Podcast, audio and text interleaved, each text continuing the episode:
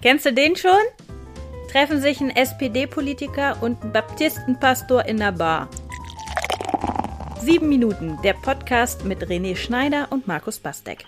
Guten Abend, Markus. René, wie schön. Tachchen. Tachchen, habe ich dir erzählt? Ich komme gerade aus dem Wald. Was hast du denn da Jetzt gemacht? guckst du, ne? Jetzt guckst du.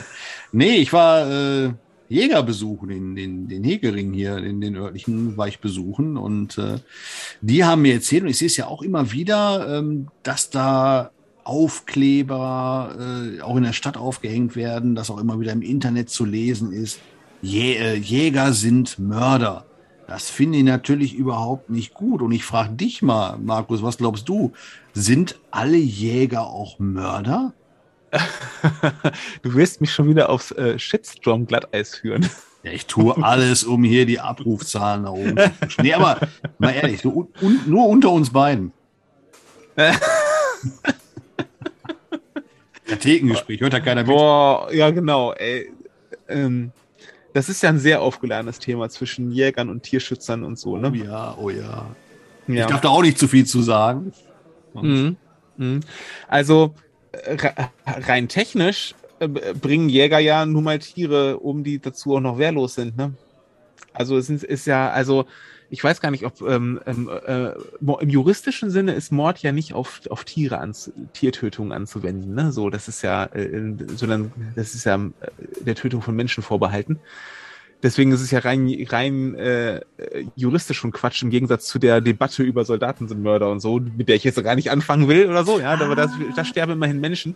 Ähm, hier sterben ja Tiere und von daher ist es ja ähm, ist der Satz an sich schon schon Quatsch. Ne? Aber Fakt ist, dass dass Jäger ähm, Tiere töten und das tun sicherlich.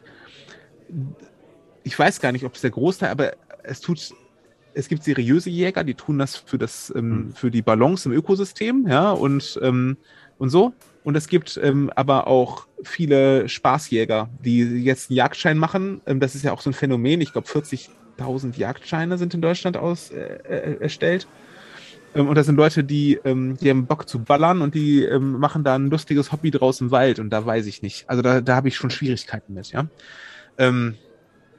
Ich begegne denen teilweise auch auf Spaziergängen hier. Neulich hatten wir welche, die waren auf Fasanjagd. Und dann begegnen wir denen und, ähm, und die sind auch meistens sehr freundlich und ähm, ne, die steigen dann aus ihren Autos aus und haben alle Knarren dabei. Da wird einem, da muss man schon mal kurz schlucken, ja. so, aber dann sind das ähm, ähm, oft sehr äh, nette Leute, die freundlich grüßen und mit denen man auch mal kurz einen Schnack halten kann und so. Aber dann gehst du halt an deren Anhänger vorbei und siehst da die ganzen äh, Hasen und Fasane ähm, äh, frisch geschossen rumhängen und denkst dir schon so, also ähm, meins wär's nicht, ne? meins wär's nicht. Ja, und, und das ist auch ein, ein Gefühl, was ich mit dir teile. Also es wäre jetzt nicht meins, obwohl ich auch wahrnehme um mich herum, genau wie du sagst, es äh, werden auch immer mehr Menschen, die sich dafür interessieren, für die Jagd, den Jagdschein zu machen.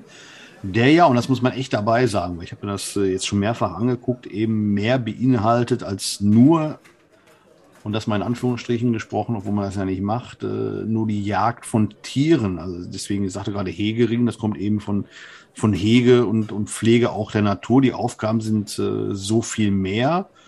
Und dann frage ich mich halt immer, muss das dann noch mit der Jagd sein? Und ähm, da gibt es ein für mich einleuchtendes Argument, dass man gesagt hat, also wir Menschen haben halt vor Jahrzehnten, Jahrhunderten eingegriffen in den natürlichen Haushalt von Jagen und gejagt werden Ja. und Ja. alles ist im Gleichgewicht.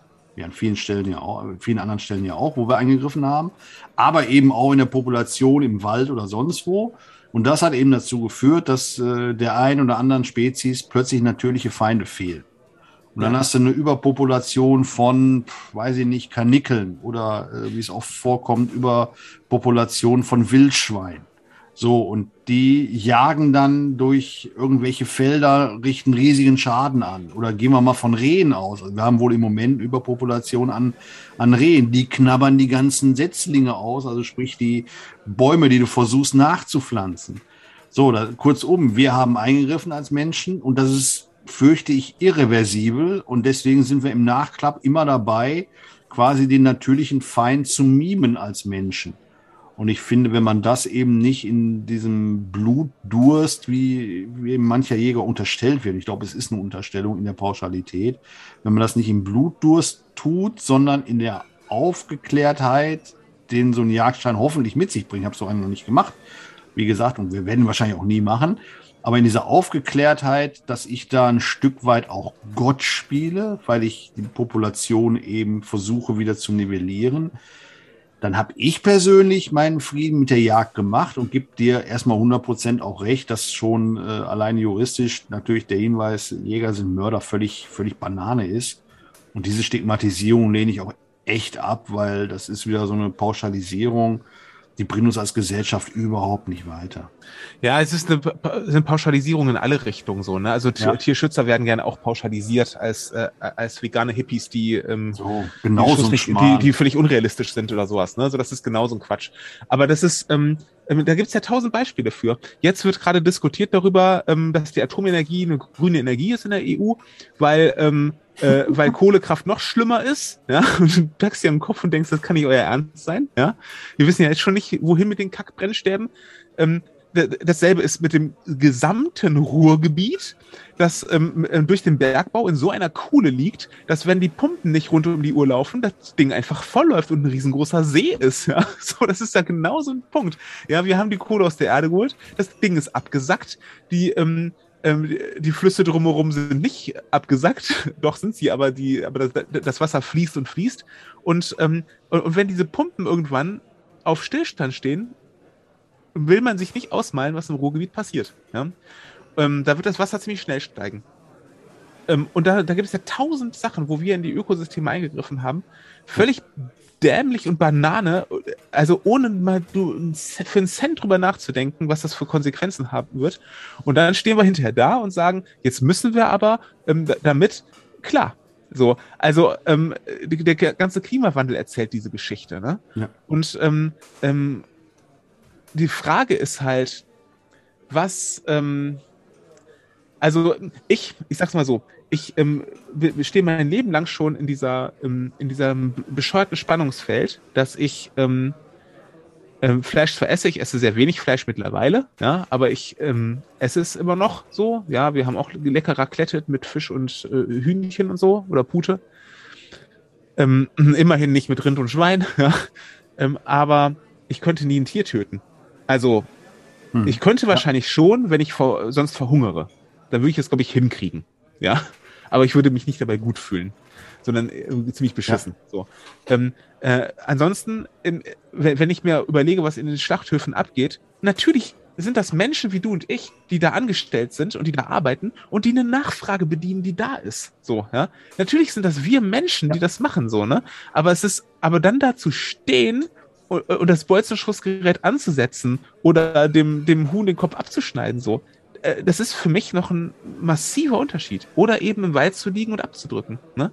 Das ist ähm, ähm, auch ein Grund dafür, dass ich ähm, mit, mittlerweile fast vegan lebe, ähm, weil ich auch das problematisch finde. Ähm, auch weil mich irgendwie zum Beispiel Wurstwaren mittlerweile einfach anwidern. was ich einfach nur vorstelle. Also ich wusste schon immer, dass, dass da was da drin ist oder, oder dass wir nicht wissen, was drin ist und habe mir immer vorstellen können, was drin ist oder sein könnte. Ähm, aber es ist, wird nicht besser mit der Zeit. Ne? Und deswegen finde ich, sollte sich jemand, der zur Jagd geht, ähm, überlegen äh, und vielleicht ehrlich zu sich sein, was mache ich denn da? Aber halten wir mal fest, äh, nicht, also die Jäger sind Mörder, passt sowieso nicht und ähm, sehr, sehr wenige Jäger werden das äh, in einem verbiesterten ernst tun, um Tiere zu töten und nur um das zu tun, in einer Art von Blutrausch oder so, denen ist eh nicht zu helfen, die sind eh Banane. Ich glaube, die allermeisten haben da schon einen gewissen Anspruch und äh, hm. wenn es dann am Ende um eine Produktion ja, dann ist es keine Produktion, aber um ein äh, Schießen von Lebensmitteln dann auch noch geht, dann machen die letzten Endes, den Vergleich fand ich gut von dir gerade, äh, ja auch nichts anderes als den, als der Schlachter am Schlachthof oder eben derjenige, ja. der dem Huhn den Kopf abschneidet und äh, das ist schon seit hunderten von Jahren so. Ähm, muss nichts heißen, dass man es immer so macht, aber ich versuche mir mal vorzustellen, weil es ja im Studien gibt, wenn man jetzt das alles abschafft und sagt, lass die Population so laufen, wie sie ist, es wird sich schon irgendwann mal irgendwie regulieren. Was dann passierte in den Wäldern, auf den Feldern, Mhm. Ja. in der Stadt, wenn äh, die ersten Wildschweine durch Köln, ist ja schon passiert. Also ne, Wir- wir würden- Wir würden die Schäden zu Gesicht bekommen, die wir angerichtet haben. ja, und die werden auch durchaus aus Menschen, also ne, wenn so ein Wildschwein äh, mit, mit Nachwuchs durch Köln läuft und sich da bedroht fühlt, ich weiß nicht, was es da tun würde. Mhm. Auf ein leckeres Altbier. Ich sag mal Aber- Prösterchen. Prost! Sieben Minuten, der Podcast mit René Schneider und Markus Bastek.